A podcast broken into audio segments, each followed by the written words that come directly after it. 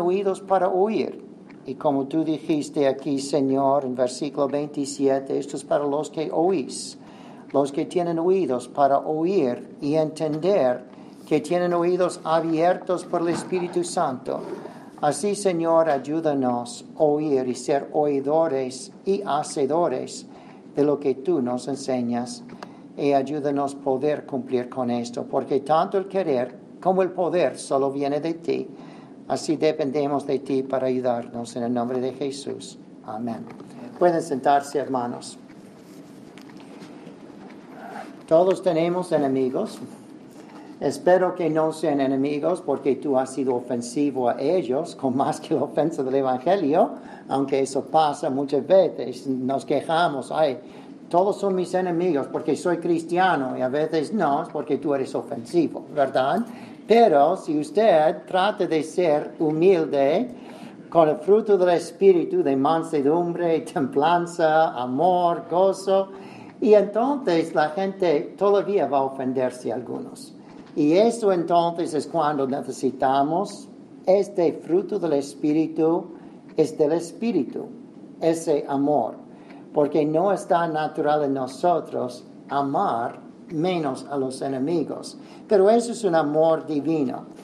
Aquí el Señor nos da como cinco lecciones que tenemos que aprender. Primero en versículos 27 y 21, lección número uno.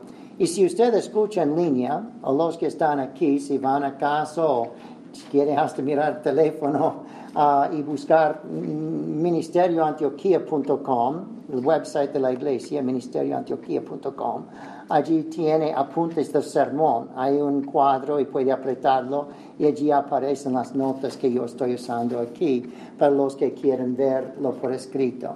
Pero de cualquier manera, número uno, ser un contraste con el mundo. Y esto comienza con mostrar al mundo un amor que es el amor de gracia. No es un amor natural. Gracia es hacer bien a los que merecen que hagamos mal.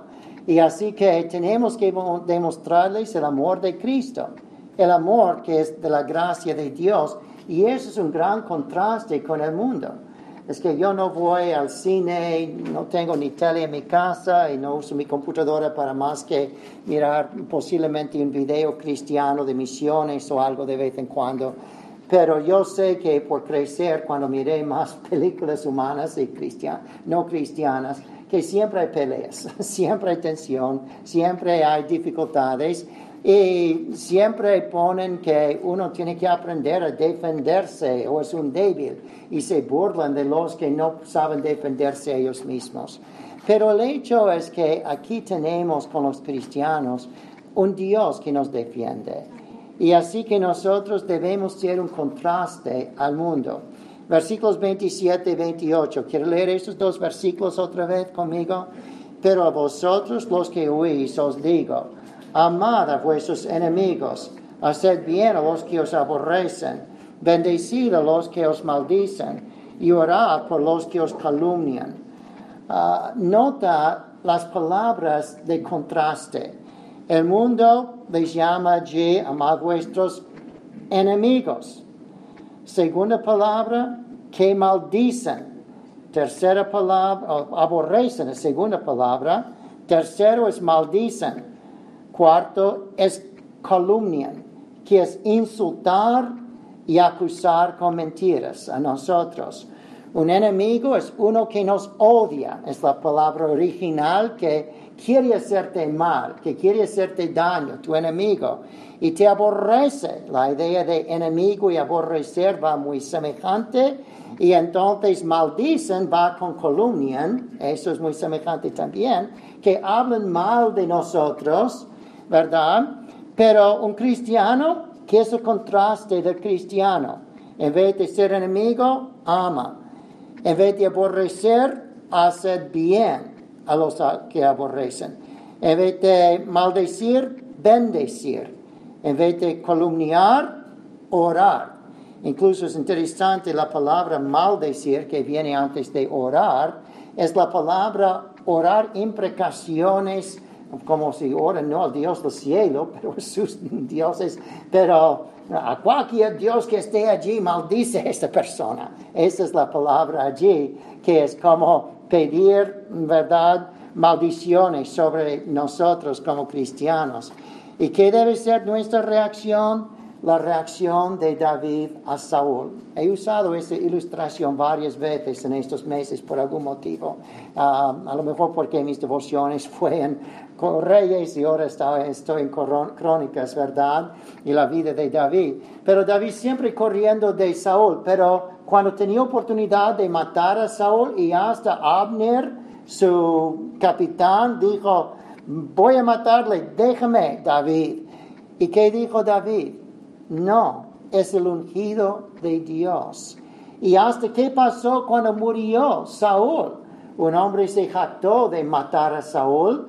A lo mejor lo mató, a lo mejor Saúl se mató a sí mismo. No, no está seguro allí. Pero de cualquier manera, él quiere tomar el crédito. Yo creo que Saúl se mató a sí mismo él quiere tomar el crédito. Y entonces David dice, no te atreves, ¿cómo puedes atreverte a a, decir que tú mataste el ungido de Dios. Y así que Dios manda que él muera por matar a Saúl. Y entonces todos miren que David fue sincero. Él habló con respeto a la persona que quería matarle a él, que era su enemigo. Y entonces trató bien a Mephibosheth por amor de Jonatán, el hijo de Saúl.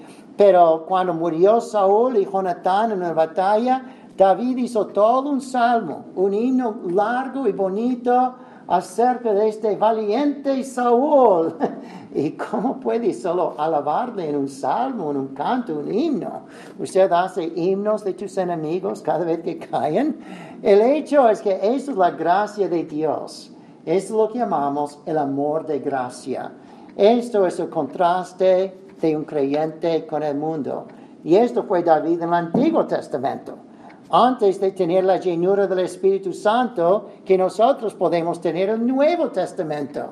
Así que es una cosa especial que podemos tener este contraste y muchas veces Dios usa nuestro amor a los que nos odian para ganarles a Cristo. Muchos han aceptado a Cristo porque han visto un gran cambio en cristianos después de maltratarlos y blasfemarlos y maldecirlos el cristiano les perdona y lo aguanta y hasta les hacen favores y ora por ellos. Y así es que nosotros con esto a veces podemos ganar almas a Cristo por amar nuestros enemigos. ¿okay? Um, número 2, versículo 29 y 30. Después de ser un contraste con el mundo para mostrar el amor del Señor. Segundo, dar doble de bien por el mal recibido. Segunda lección, si me hace un mal, yo le hago doble el bien. Así que versículo 29, el que te hierra una mejilla, preséntale también la otra ahora he escuchado dos o tres evangelistas, especialmente cuando hablan con jóvenes y quieren sacar un chiste, ¿verdad? Que dicen, mira lo que dice Cristo, si le da una mejilla y le pega una mejilla, dale la otra. Si pega la otra, pégale a él. Entonces, muchos evangelistas sacan mucha risa de los jóvenes con eso. Pero creo que está hablando de eso más, ¿verdad? De 20, 70 veces 7, ¿verdad? De 70 veces 7 de perdón. No obstante, el hecho es que, mira, dale doble de bendición y perdón. Preséntale también la otra y el que te quite la capa, ni aun la túnica le niegues. Interesante este estudio de capa en la Biblia. Ah, en Éxodo 22, 26 y 27, recuerda que Éxodo 20, los 10 mandamientos, luego mandamientos de detalles en la vida. Y un mandamiento de detalles tenía que ver con la capa. Dice, si alguien le debe dinero, no le paga el dinero, tienes derecho de quitarle la capa como paga del dinero. Pero, especialmente si es un israelita y usted es israelita, tienes que devolverle su capa cada noche. y en la mañana él tiene que devolverte la capa hasta que él pague toda su deuda.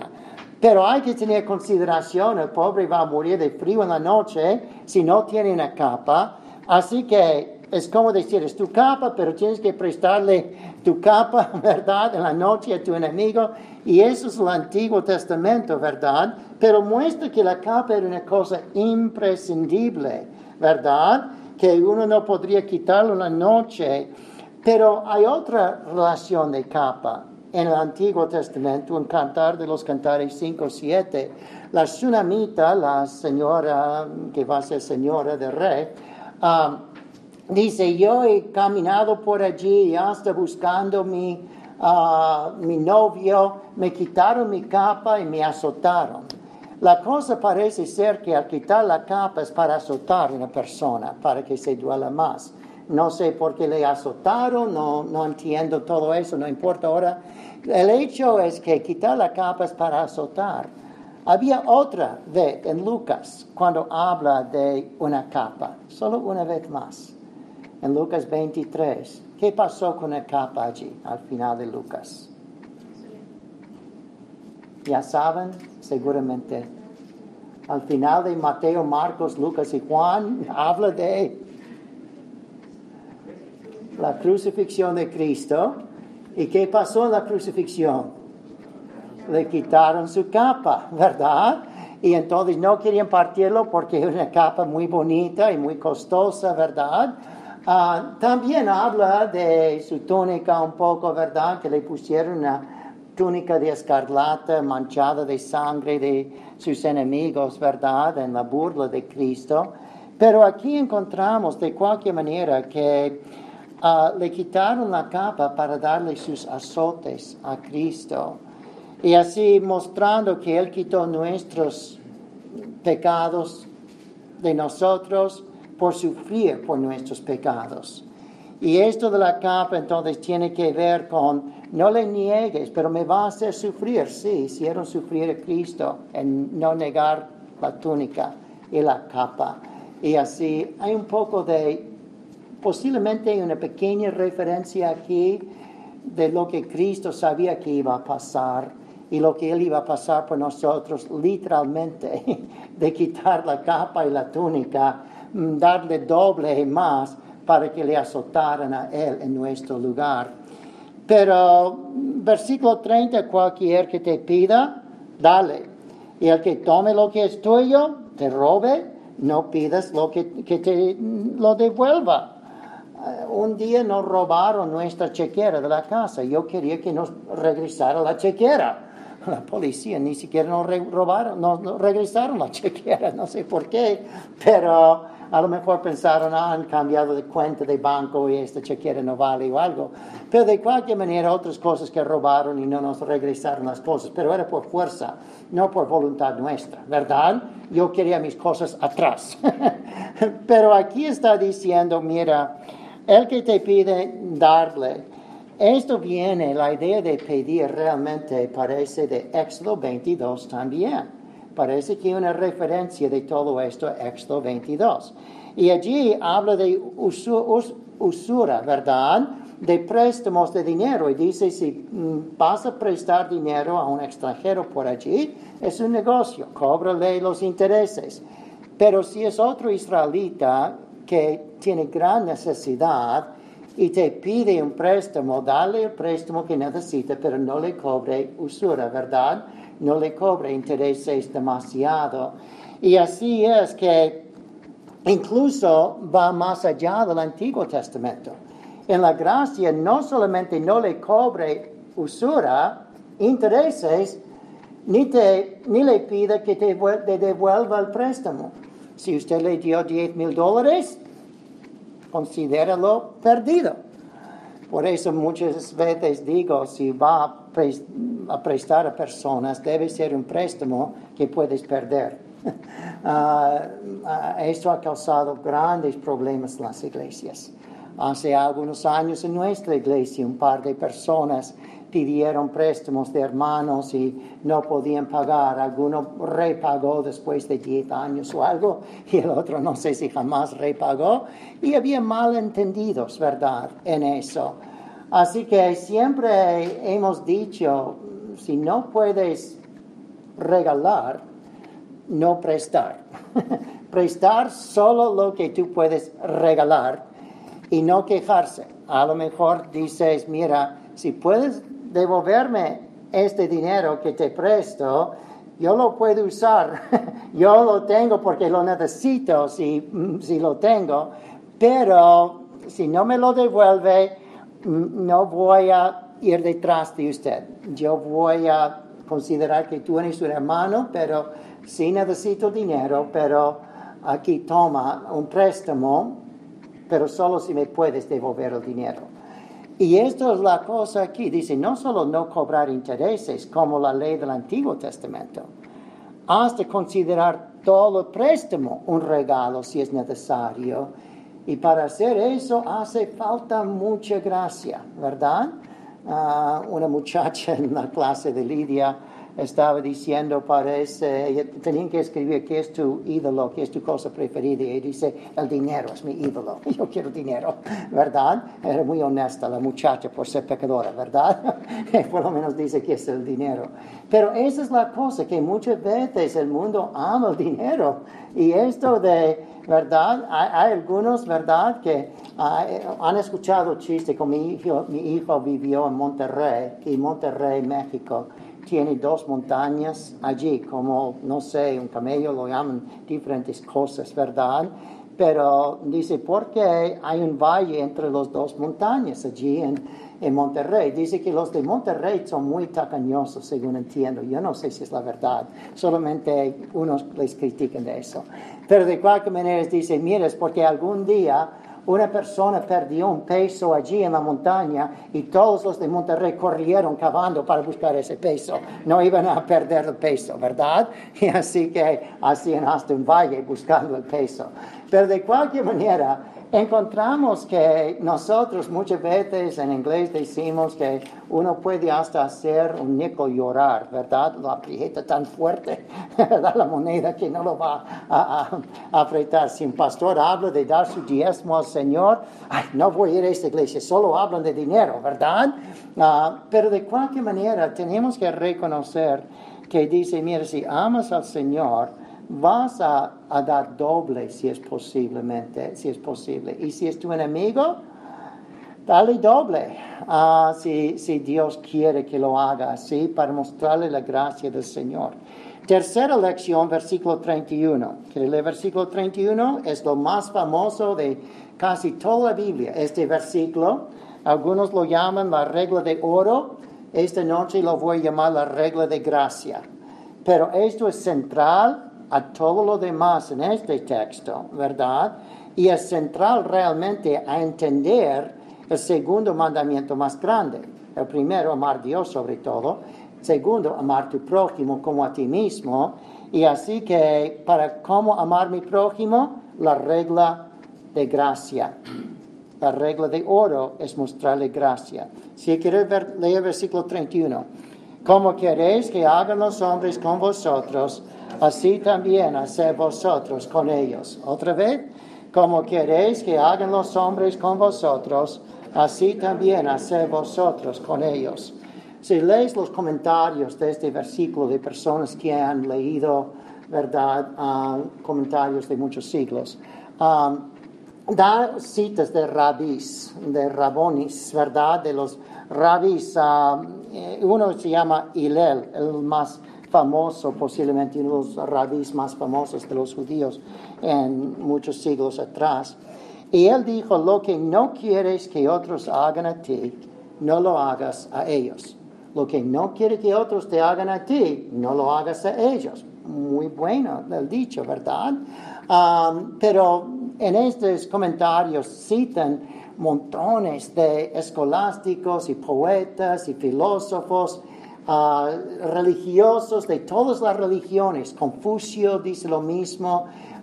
de todas las religiones dicen casi igual como el rabbi Hillel.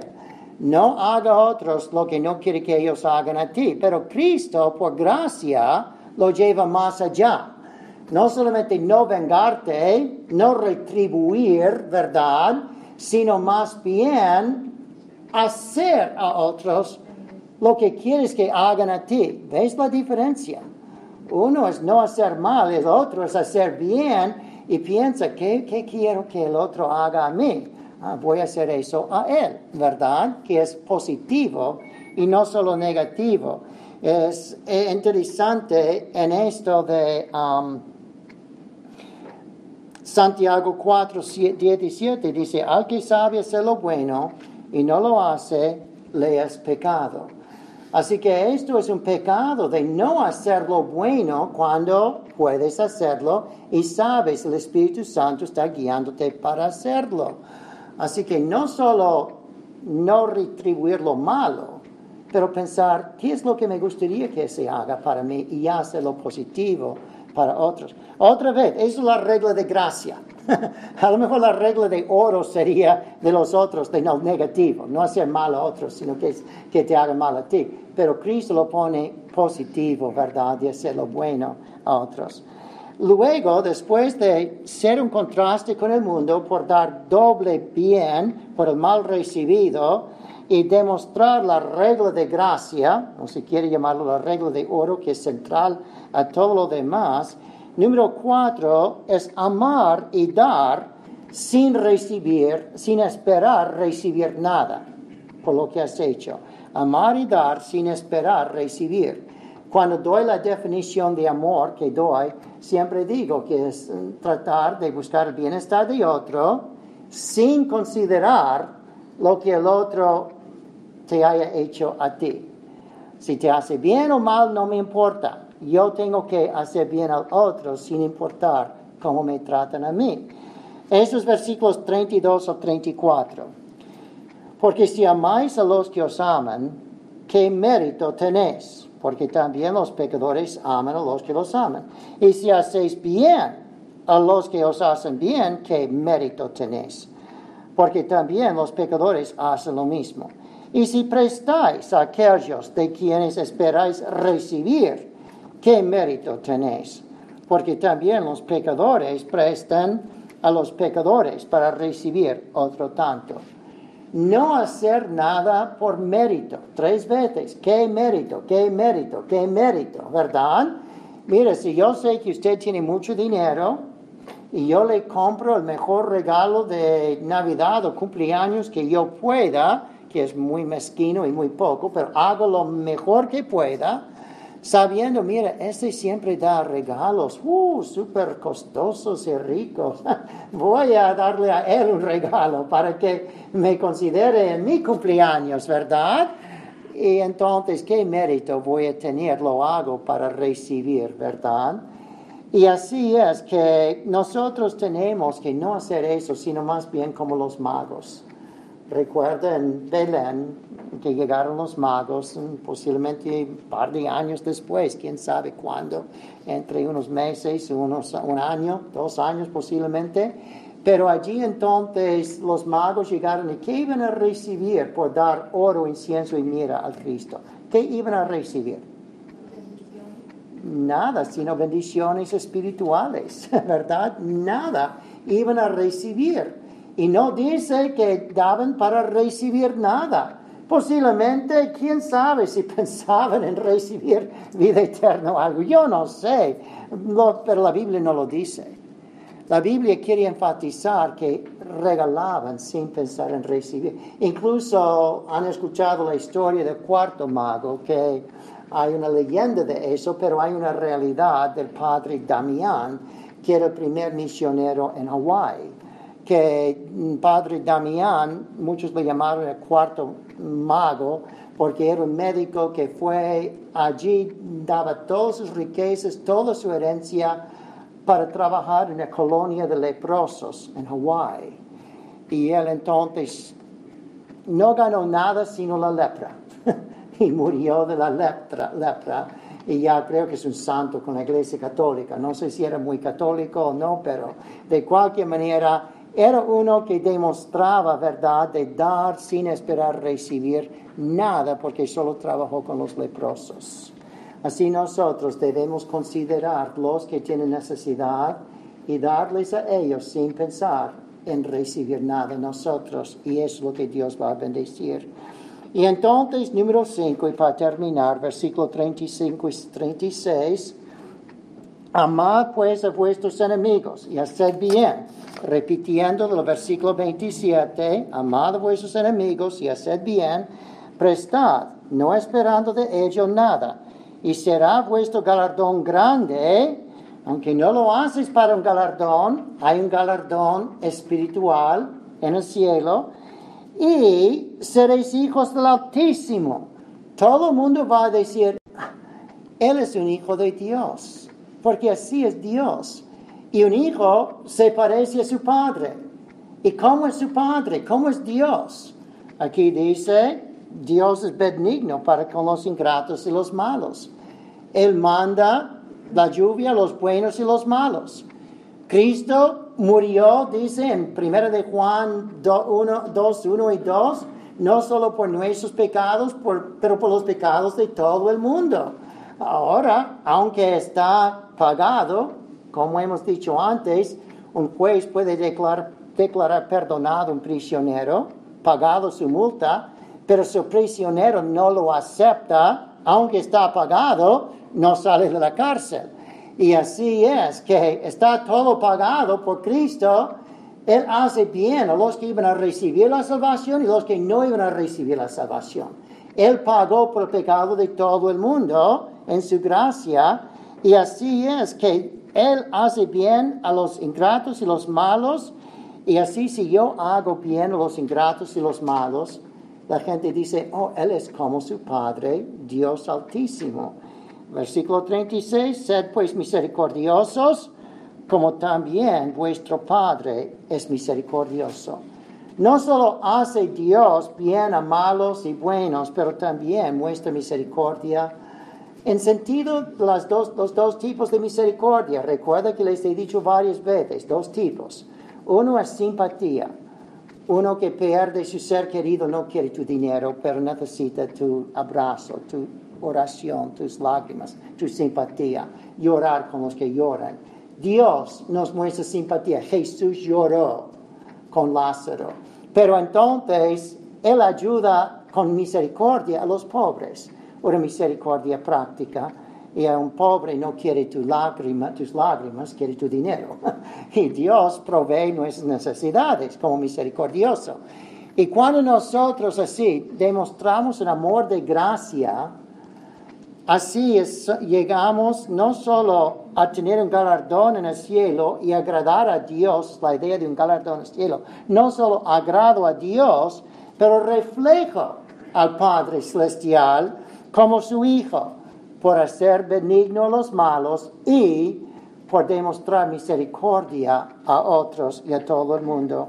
Es como Conde Zinzendorf, que les he dicho algunas veces que tenemos el video de ellos en el Caribe, ¿verdad? Que Conde Zinzendorf de, habrá sido como uh, cerca, de, cerca de Alemania, no sé, era otra nación aquel día, pero de los moravios, él miró un cuadro de Cristo que tenía un título debajo, todo esto hecho por ti, ¿qué has hecho tú por mí? Y él empezó a llorar y dijo, yo no he hecho nada por mi Señor. Tengo grandes riquezas como una herencia, voy a donar todo para el Señor.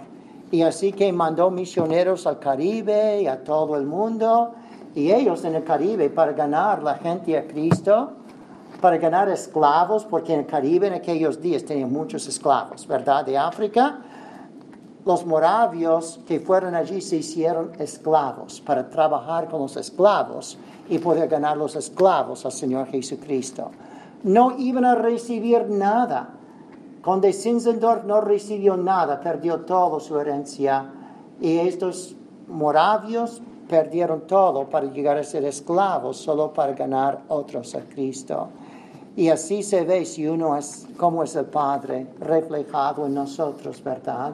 Si podemos amar a nuestros enemigos en ser un contraste con el mundo, dar doble por el, del bien por el mal recibido, demostrar la regla de oro, la regla de gracia a ellos y, y lo que queremos que ellos hagan nosotros, hacerlo a ellos y hasta doble si podemos y amar y dar sin recibir nada, sin esperar recibir por lo menos. En el cielo Dios dirá si yo voy a recibir algo o no en el cielo. Eso es para allá, para Dios. Aquí ya no espero recibir nada y amar para agradar a Dios, para los galardones, agradar a Dios y para reflejar al Padre Celestial, al fin, para la gloria del Señor. Señor nos ayude a amar a nuestros enemigos con el amor que es sobrenatural. Oremos de pie, por favor. Nuestro Padre Celestial, te damos gracias por este texto de amar a nuestros enemigos. Como dijimos, Señor, dejamos la venganza a ti, tanto de nuestros enemigos como de tus enemigos. Y no está diciendo aquí ama a los enemigos de Dios, pero ama a tus enemigos. Pero, Señor, dejamos los otros contigo. Pero, Señor, ayúdanos a demostrarles lo que es el Padre misericordioso y el Padre bondadoso que da bien a los buenos